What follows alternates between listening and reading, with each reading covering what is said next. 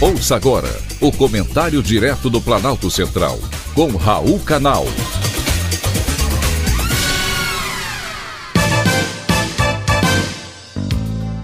Queridos ouvintes e atentos escutantes, assunto de hoje: decisão acertada. É bom saber quando a justiça atua em prol do consumidor. Foi o que aconteceu com a 123 Milhas, que de site de descontos em passagens aéreas virou uma verdadeira agência de viagens, que mais tarde virou seguradora e posteriormente, como todos viram, enganadora de turistas. Ainda bem que a justiça autorizou o estorno de passagens aéreas e pacotes de viagens para uma conta judicial.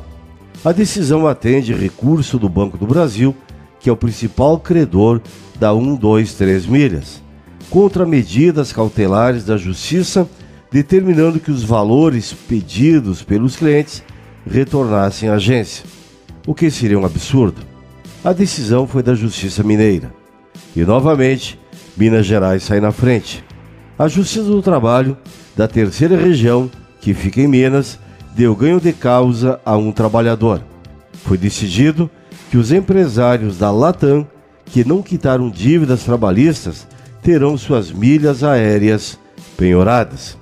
Os magistrados entenderam que o saldo no programa de milhagem das empresas de aviação integra o patrimônio pessoal dos devedores e pode sim ser penhorado para garantir o pagamento de passivos trabalhistas. Os magistrados do TRT3 modificaram uma decisão da Quarta Vara do Trabalho de Uberlândia e reconheceram que a aplicação da medida é apta para a quitação dos débitos trabalhistas. Além disso, o juiz destacou que a categoria dos empresários no programa de milhagem da Latam é dedicada aos clientes que acumulam muitos pontos. A categoria Elite Black, da qual fazem parte os sócios executados. É a última categoria existente, sendo que para atingi-la é necessário acumular pontos progressivos. Para a Corte, a pontuação dos sócios se constitui como um bem material e deve ser bloqueado e penhorado para a quitação da dívida que se arrasta desde 2013.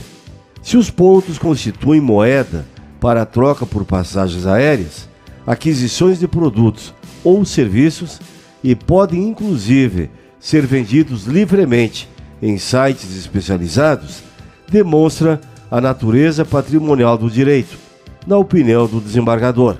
A decisão já foi comunicada à empresa aérea, que deverá fazer o bloqueio dos pontos de milhagem desses empresários. Foram duas decisões que merecem sim ser aplaudidas.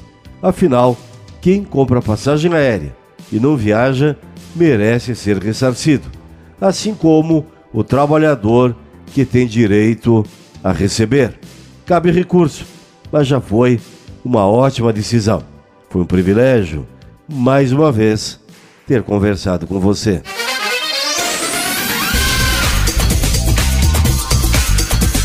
Acabamos de apresentar o Comentário Direto do Planalto Central, com Raul Canal.